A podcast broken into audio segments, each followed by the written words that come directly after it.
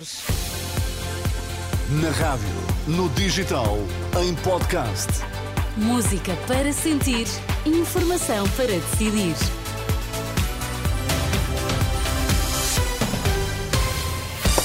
À altura de lhe contarmos que marca a atualidade, então hoje é manhã de terça-feira, são 9 horas.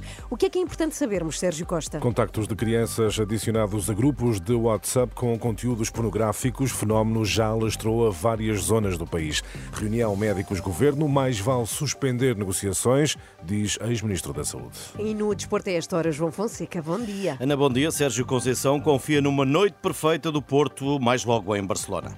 Pode contar com uma manhã de subida das temperaturas em todo o país. Estão 14 graus no Porto, 15 em Faro, temos 9 na Guarda, 16 em Lisboa. Notícias com Sérgio Costa. Já alastrou a várias zonas do país. A Polícia Judiciária renova o alerta para o aumento da prática de crimes de pornografia infantil com recurso ao WhatsApp. Numa nota que acaba de ser divulgada, a Judiciária confirma que há grupos do WhatsApp com conteúdos pornográficos e para onde estão a ser adicionados contactos de crianças e jovens de escolas de várias zonas do país. Na passada semana, o fenómeno estaria restrito a apenas algumas escolas da cidade do Porto. A Polícia Judiciária pede aos pais que estejam atentos e que monitorizem as contas dos filhos e que reportem as situações às autoridades. É preferível suspender as negociações em vez de se assinar um acordo à pressa e com o governo a prazo. O ex-ministro da Saúde, Adalberto Campos Fernandes, olha assim para mais uma reunião entre sindicatos dos médicos e governo. Será, tudo indica, o derradeiro encontro antes da aprovação final do orçamento, da dissolução do Parlamento e da entrada em gestão do uh, governo. Perante este cenário, Alberto Campos Fernandes diz ser preferível suspender as negociações. Valerá a pena, há três meses de eleições, com um quadro político que se pode alterar profundamente, nós estarmos eh, com meias soluções? Será que os médicos não têm abertura para, percebendo isto, fazer a tal pausa negocial e então negociar com um governo que esteja legitimado, uma, enfim, com uma estratégia bem definida, aprovada, sufragada pelos eleitores? Não gosto particularmente de processos negociais sob pressão, acho que não servem as partes e muito menos servem ao interesse público. Nestas declarações ao jornalista Hugo Monteiro, Adalberto Campos Fernandes defende que o cenário atual nos serviços de urgência não será alterado com um acordo neste momento. Lembra que em janeiro as horas extra voltam a zero, pelo que o problema do preenchimento das escalas nas urgências não se colocará para além de dezembro. A nova ronda negocial está agendada para as duas da tarde. Numa altura em que continua a ser debatida melhor localização localização para o novo aeroporto de Lisboa. Um relatório divulgado hoje conclui que a poluição do ar perto do aeroporto Humberto Delgado está já em níveis alarmantes. Em causa estão partículas ultrafinas prejudiciais e que têm origem no tráfego aéreo. Pedro Nunes, da Associação Ambientalista Zero, responsável pelo estudo, diz que os níveis destas partículas estão muito acima do desejável para a saúde pública. O tráfego de aviões eh, ainda é o principal, porque é de facto uma grande fonte deste tipo de, de partículas. No caso de, por exemplo, locais muito próximos do aeroporto, como seja a segunda circular, mas fora da influência do, do, tráfego rodoviário, nós registramos níveis de, destas partículas que são cerca de 40 vezes aquilo que, que é recomendável. Pedro Nunes, da Associação Medalista eh, Zero, em declarações Alexandre Abrantes Neves. Poderá estar para breve o uh, início da última fase da operação de resgate dos trabalhadores presos num túnel no norte da Índia.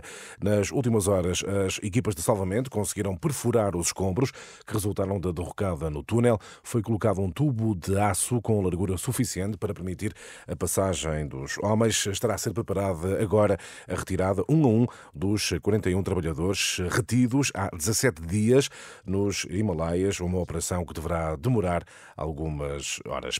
Tempo agora para o desporto. João Fonseca, Sérgio Conceição, à espera de uma noite perfeita na Liga dos Campeões. Só assim será possível, diz, atingir a vitória e o apuramento para os oitavos, eh, considerou ontem em conferência de imprensa o treinador dos esportistas. Um bom resultado será a vitória, sem dúvida. É preciso uma grandíssima noite para nós levarmos daqui a vitória, uh, isso sem dúvida nenhuma, roçarmos a perfeição contra uma equipa como esta do Barcelona. Já do outro lado, Xavi Hernández contará com Cancelo e Félix e faz desejos de uma noite mágica. É um partido importantíssimo, vital. É um jogo vital. Temos intacta a possibilidade de fechar o grupo no primeiro lugar e de, após dois anos, estarmos de novo nos oitavos de final da Liga dos Campeões. Estamos cheios de vontade, jogamos em casa, contamos com os nossos adeptos e desejamos uma noite mágica.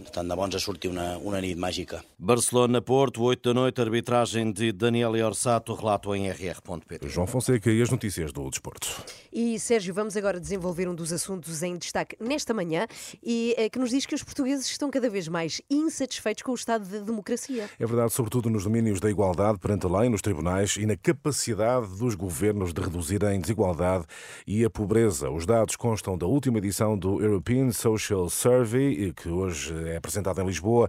Os resultados mostram um déficit eh, democrático generalizado que se agravou na última década, década, ou seja, o desempenho em várias eh, áreas fica abaixo do desejado pelos cidadãos, sobretudo em duas áreas, é o que nos explica o politólogo Pedro eh, Magalhães com a ideia de que os tribunais tratam todos da mesma forma e também naquilo que nós podemos chamar a visão mais social ou igualitária da democracia. Até que pode ter que os governos tomam medidas para reduzir a desigualdade de rendimentos ou para proteger os cidadãos da pobreza, em média, para os portugueses, a democracia portuguesa está muito longe daquilo que deveria conseguir deste ponto de vista. E há também uma nota particularmente negativa na apreciação dos inquiridos sobre a capacidade de punir um governo em eleições quando faz um mau trabalho. Que me faz pensar que, para alguns eleitores, a vitória do Partido Socialista nas eleições em 2022 eh, pode ter tido aqui algum efeito no sentido de aqueles que não se sentiam próximos deste governo podem ter ficado particularmente desiludidos com a maioria absoluta do Partido Socialista. Mas, de facto, é a única mudança importante de 2012 para 2022. Pedro Magalhães, em declarações a José Pedro Frazão, e as conclusões, Ana, deste estudo que mostra que há um aumento do descontentamento dos portugueses para com a democracia. Sim, mas, Sérgio, haverá alguma justificação, justificação para estes resultados? Bom, numa leitura pessoal destes resultados, o politólogo Pedro Magalhães considera que a insatisfação dos portugueses é fruto da sua própria exigência relativamente à qualidade da democracia? As pessoas muitas vezes olham para estes resultados dizendo as pessoas queixam-se, queixam-se e não fazem nada, são simplesmente pessimistas. E eu acho que estes resultados mostram que, sem dúvida, há queixas, mas essas queixas resultam de uma visão exigente sobre o que a democracia deveria ser e estão associadas a maior participação e a maior interesse. E, portanto, isso, de um ponto de vista daqueles que acham que as democracias podem ser muito melhores do que são hoje e podem ser reformadas e podem melhorar. Eh, para quem avalia isto fora, este pessimismo pode gerar até algum otimismo. Pedro Magalhães, sobre o estudo que vai ser divulgado esta manhã em Lisboa, todos os detalhes ficarão disponíveis em rr.pt. Caso para dizer, Ana Inês Joana, que é mau tempo da democracia, há descontentamento, mau tempo também de regresso, eh, falando de condições atmosféricas. Uhum. Lisboa, Setúbal, Évora, Beja, Porto Alegre e Faro vão estar sob aviso amarelo a partir da madrugada de quinta-feira. O Instituto do Mar e da Atmosfera prevê chuva forte e persistente. Vem aí a chuva outra vez. E vai chover muito. Então, Sim, uh, queremos cuidado, ter... cuidado na estrada, sobretudo. Sim, isso é importante. Já vamos saber do trânsito e das temperaturas máximas vamos com a Inês. Já a seguir, até já.